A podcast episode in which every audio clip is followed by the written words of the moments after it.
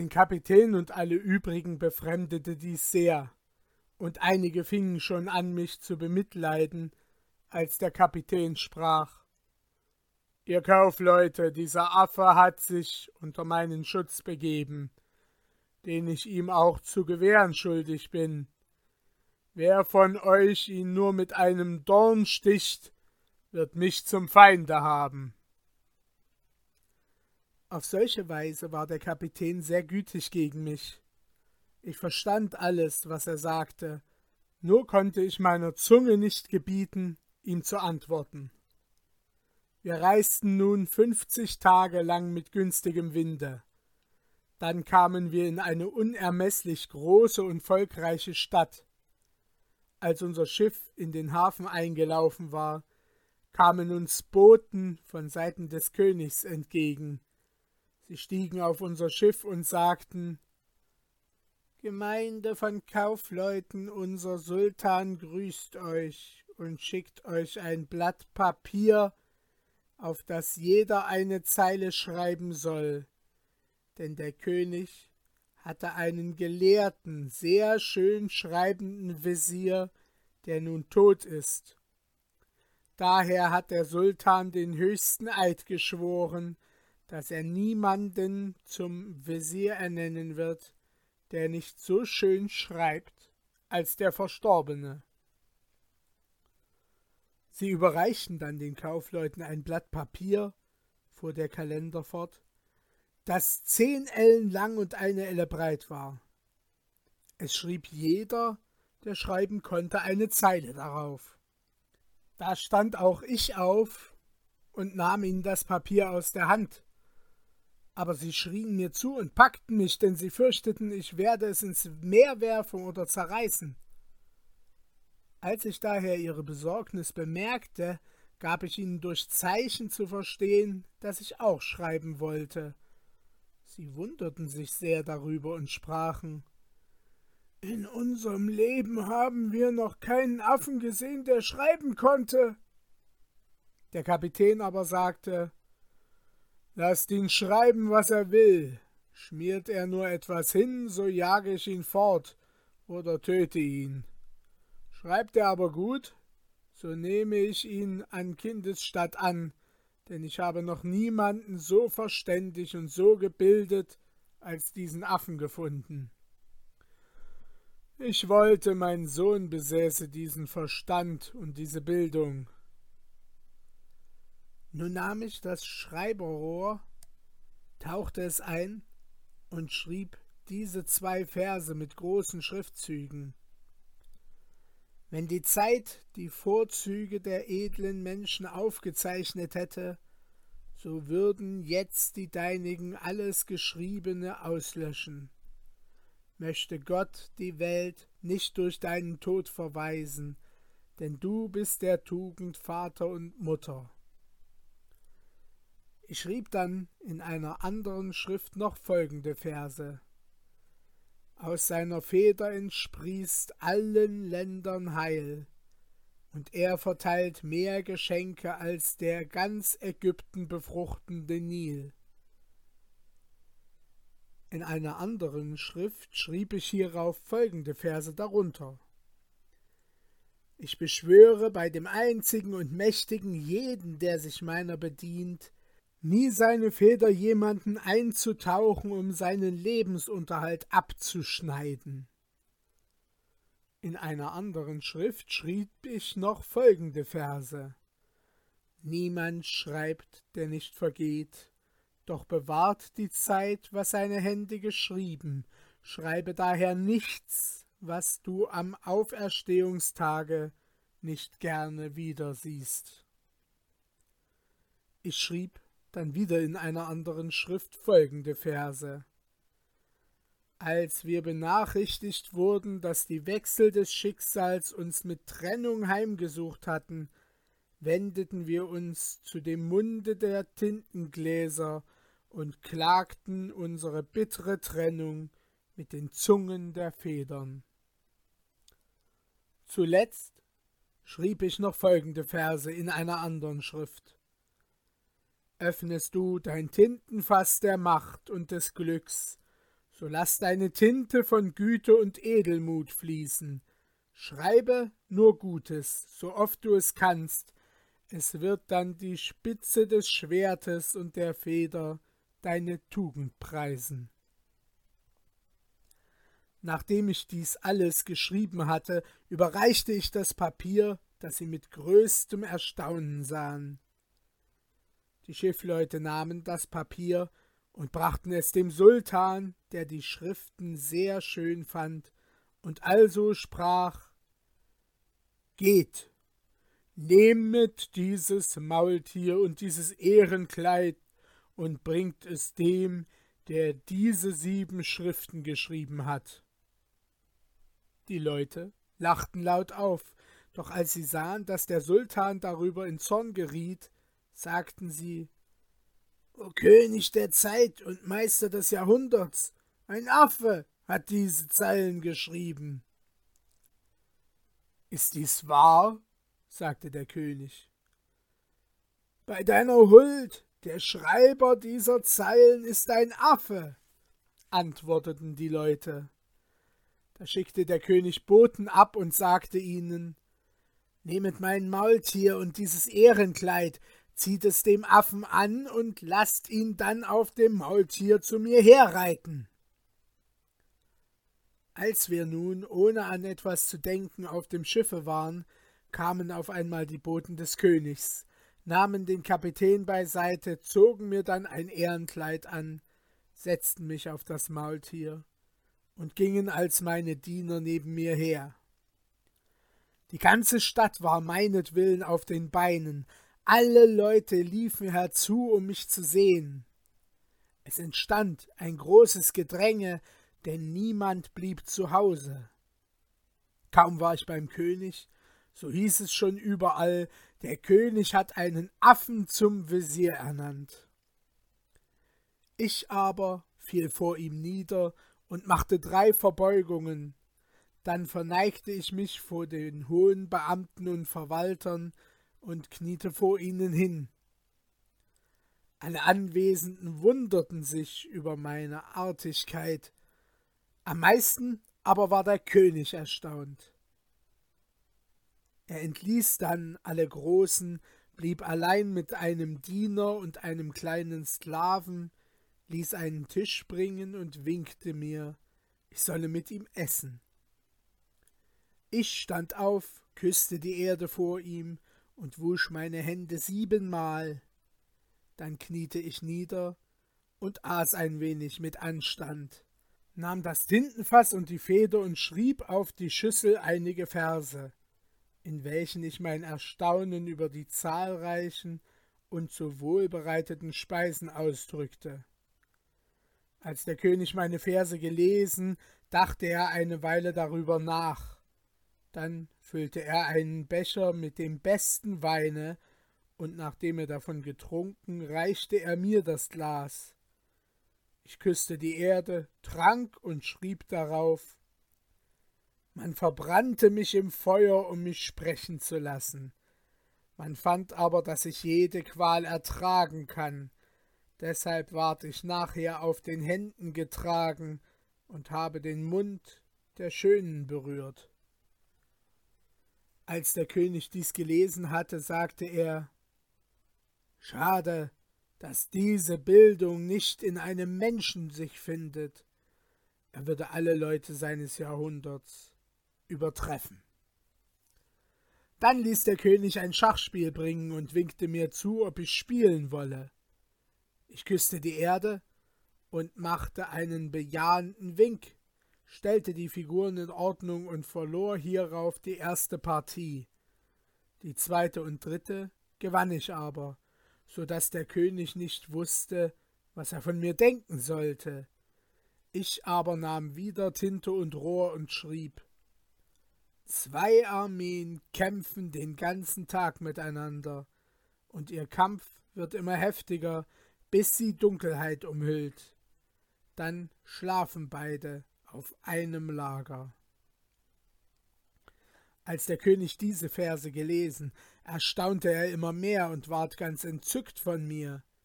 Er sagte dann einem Diener Geh zu deiner Gebieterin, Situl Hasan. Sprich, sie solle herkommen und diese wunderbaren Dinge mit ansehen. Der Verschnittene blieb eine Weile weg und kam dann wieder mit der Prinzessin.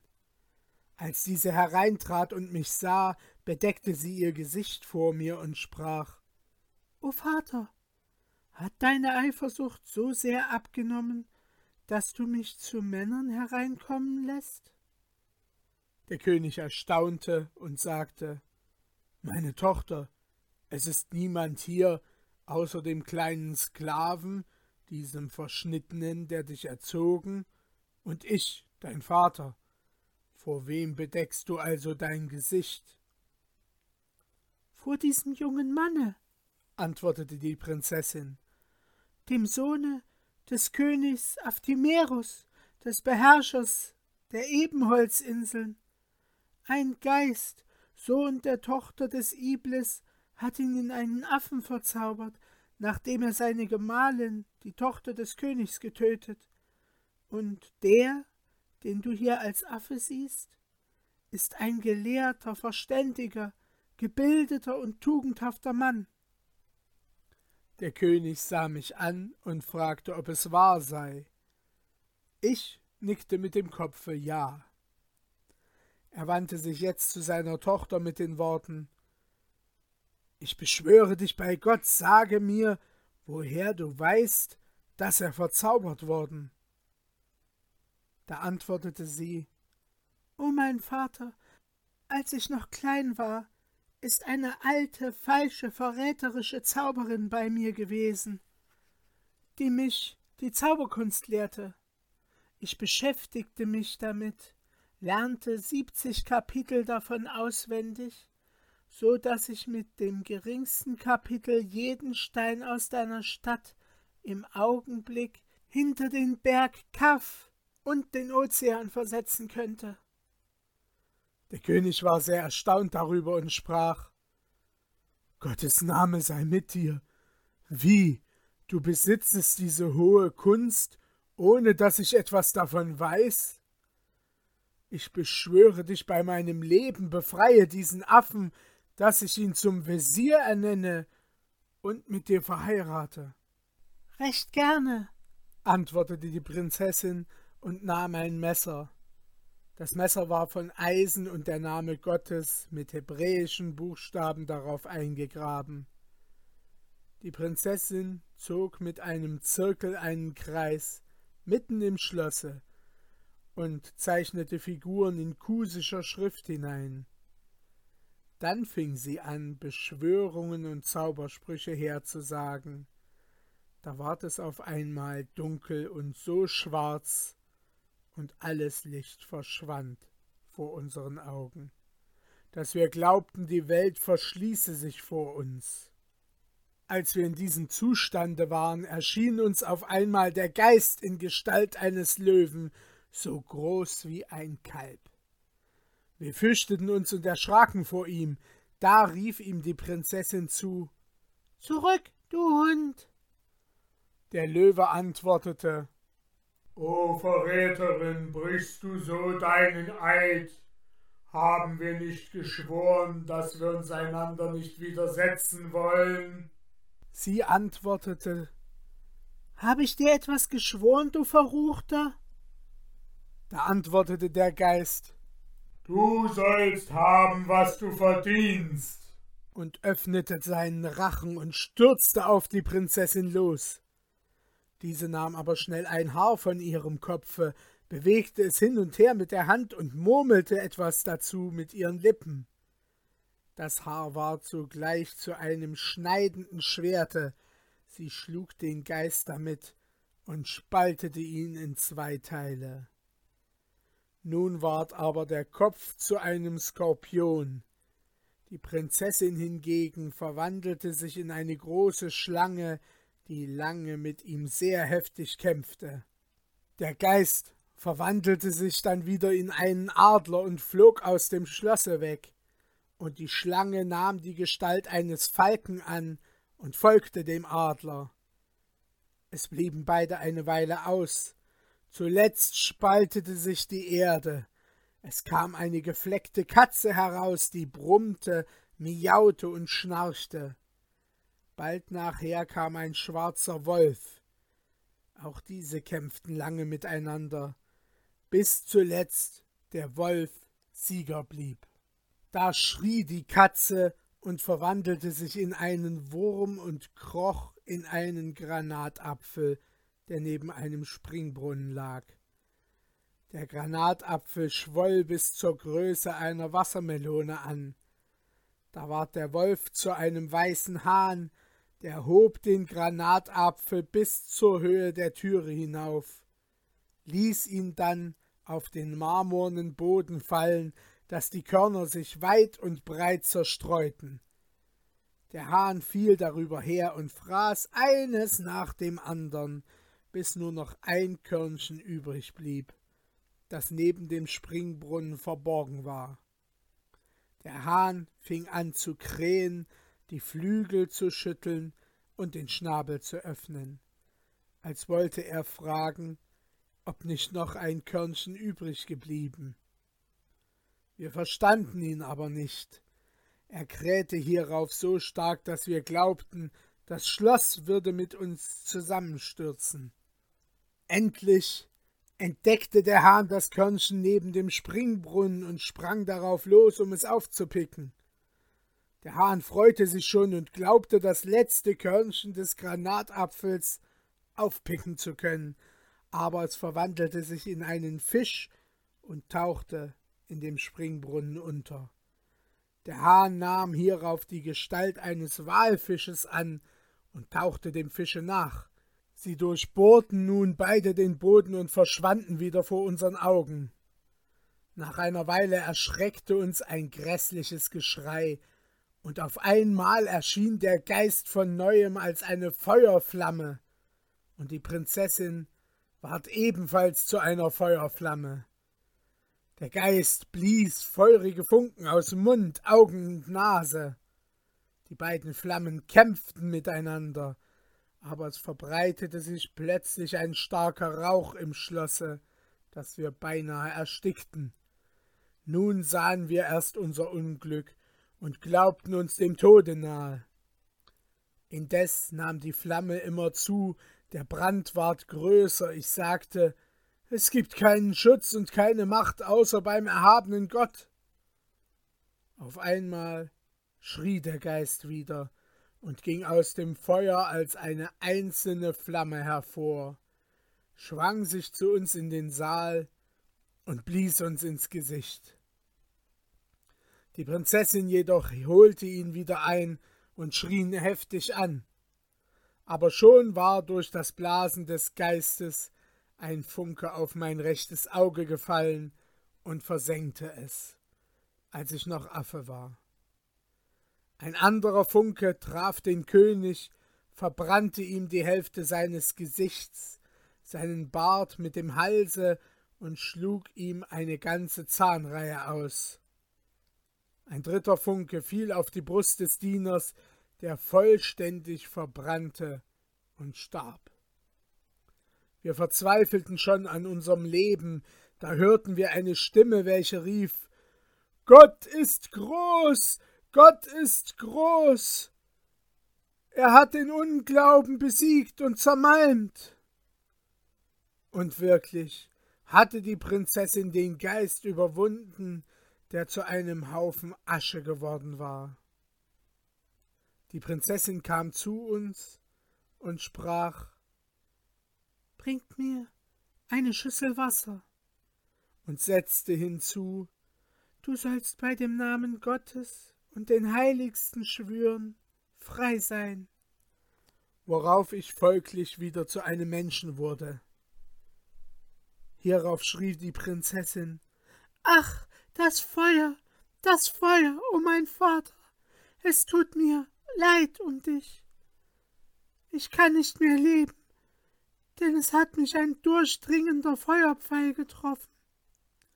Ich bin zwar nicht gewohnt, mit Geistern zu kämpfen, doch habe ich nur einmal zu lange gesäumt, denn als ich der Hahn war und den Granatapfel spaltete, Da hatte ich das Körnchen, welches die Seele des Geistes war, nicht gesehen. Hätte ich es aufgelesen, so hätte ich ihn längst vernichten können. Darum habe ich dann unter der Erde und zwischen dem Himmel noch mit ihm Krieg führen müssen.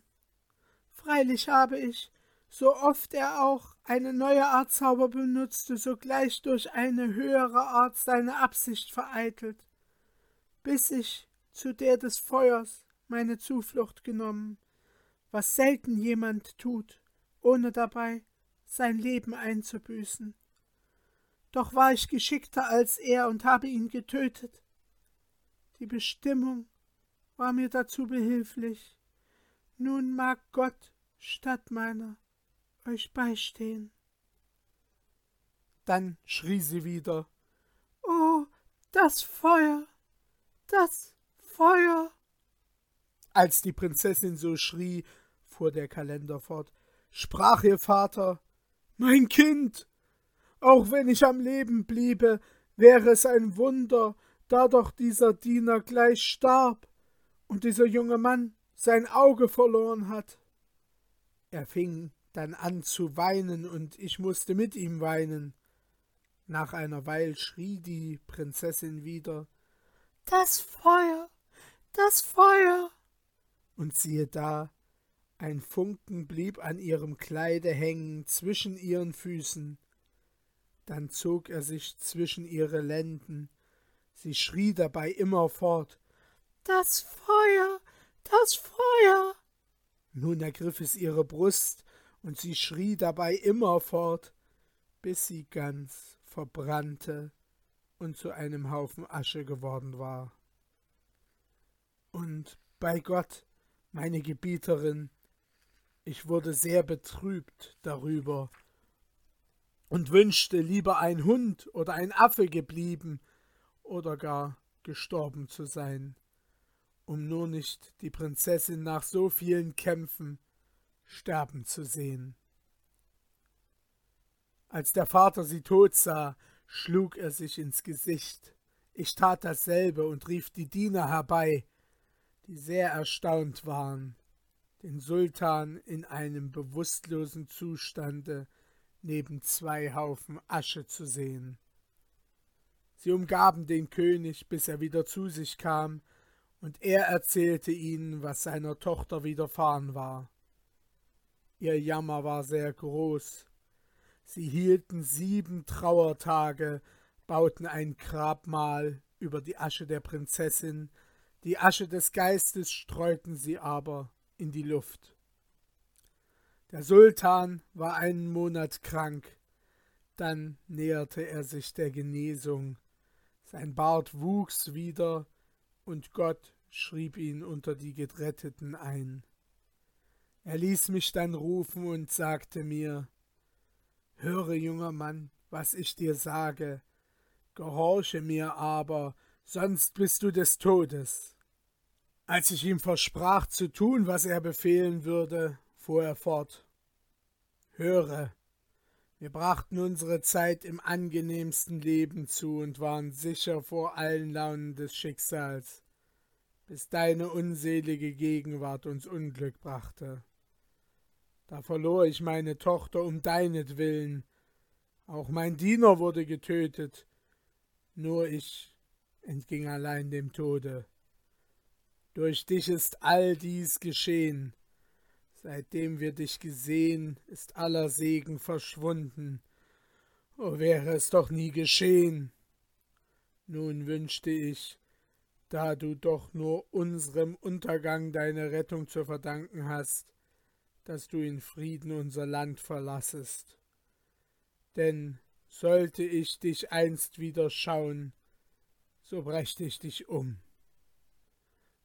Da er mir dies in einem heftigen Tone sagte, ging ich weinend aus der Stadt.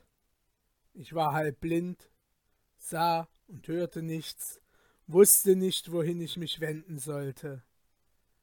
Ich rief alles, was mir widerfahren, in mein Gedächtnis zurück, wie ich als Affe in die Stadt gezogen war und nun als Mensch in einem solchen Zustande sie verließ. Dies alles machte mich sehr traurig. Aber ehe ich aus der Stadt heraus war, ging ich noch in ein Bad, ließ mir meinen Bart und meine Augenbrauen abscheren, hing dann einen schwarzen Sack um und ging planlos vor mich hin. Noch, o Gebieterin, denke ich jeden Tag an den unglücklichen Tod der Prinzessin und an den Verlust meines Auges. Dann weine ich heftig und spreche folgende Verse. Ich verlor die Besinnung, das Unglück kam ganz unerwartet. Doch kennt gewiss der Barmherzige meine Lage. Ich habe daher Geduld, bis Gott anders über mich verfügen wird, so bitter auch mein Schicksal sein mag. Ich durchreiste nun viele Länder, um nach Bagdad zu kommen, wo ich hoffte, jemanden zu finden, der mich dem Fürsten der Gläubigen vorstellen werde, damit ich ihm meine Geschichte erzählen könnte. Ich kam nun diese Nacht an, fand meinen Bruder hier stehen, grüßte und fragte ihn, ob er auch ein Fremder sei. Nach einer Weile kam dieser Dritte, der uns ebenfalls so anredete. So gingen wir miteinander, bis uns die Nacht überfiel. Das Schicksal trieb uns dann zu euch. Dies ist die Ursache des Verlustes meines Auges und des Abscherens meines Bartes. Da sagten die Frauen, Rette dein Leben und gehe. Er aber erwiderte, Bei Gott, ich weiche nicht, bis ich höre, was den übrigen geschehen. Man entfesselte ihn hierauf, und er stellte sich neben den ersten.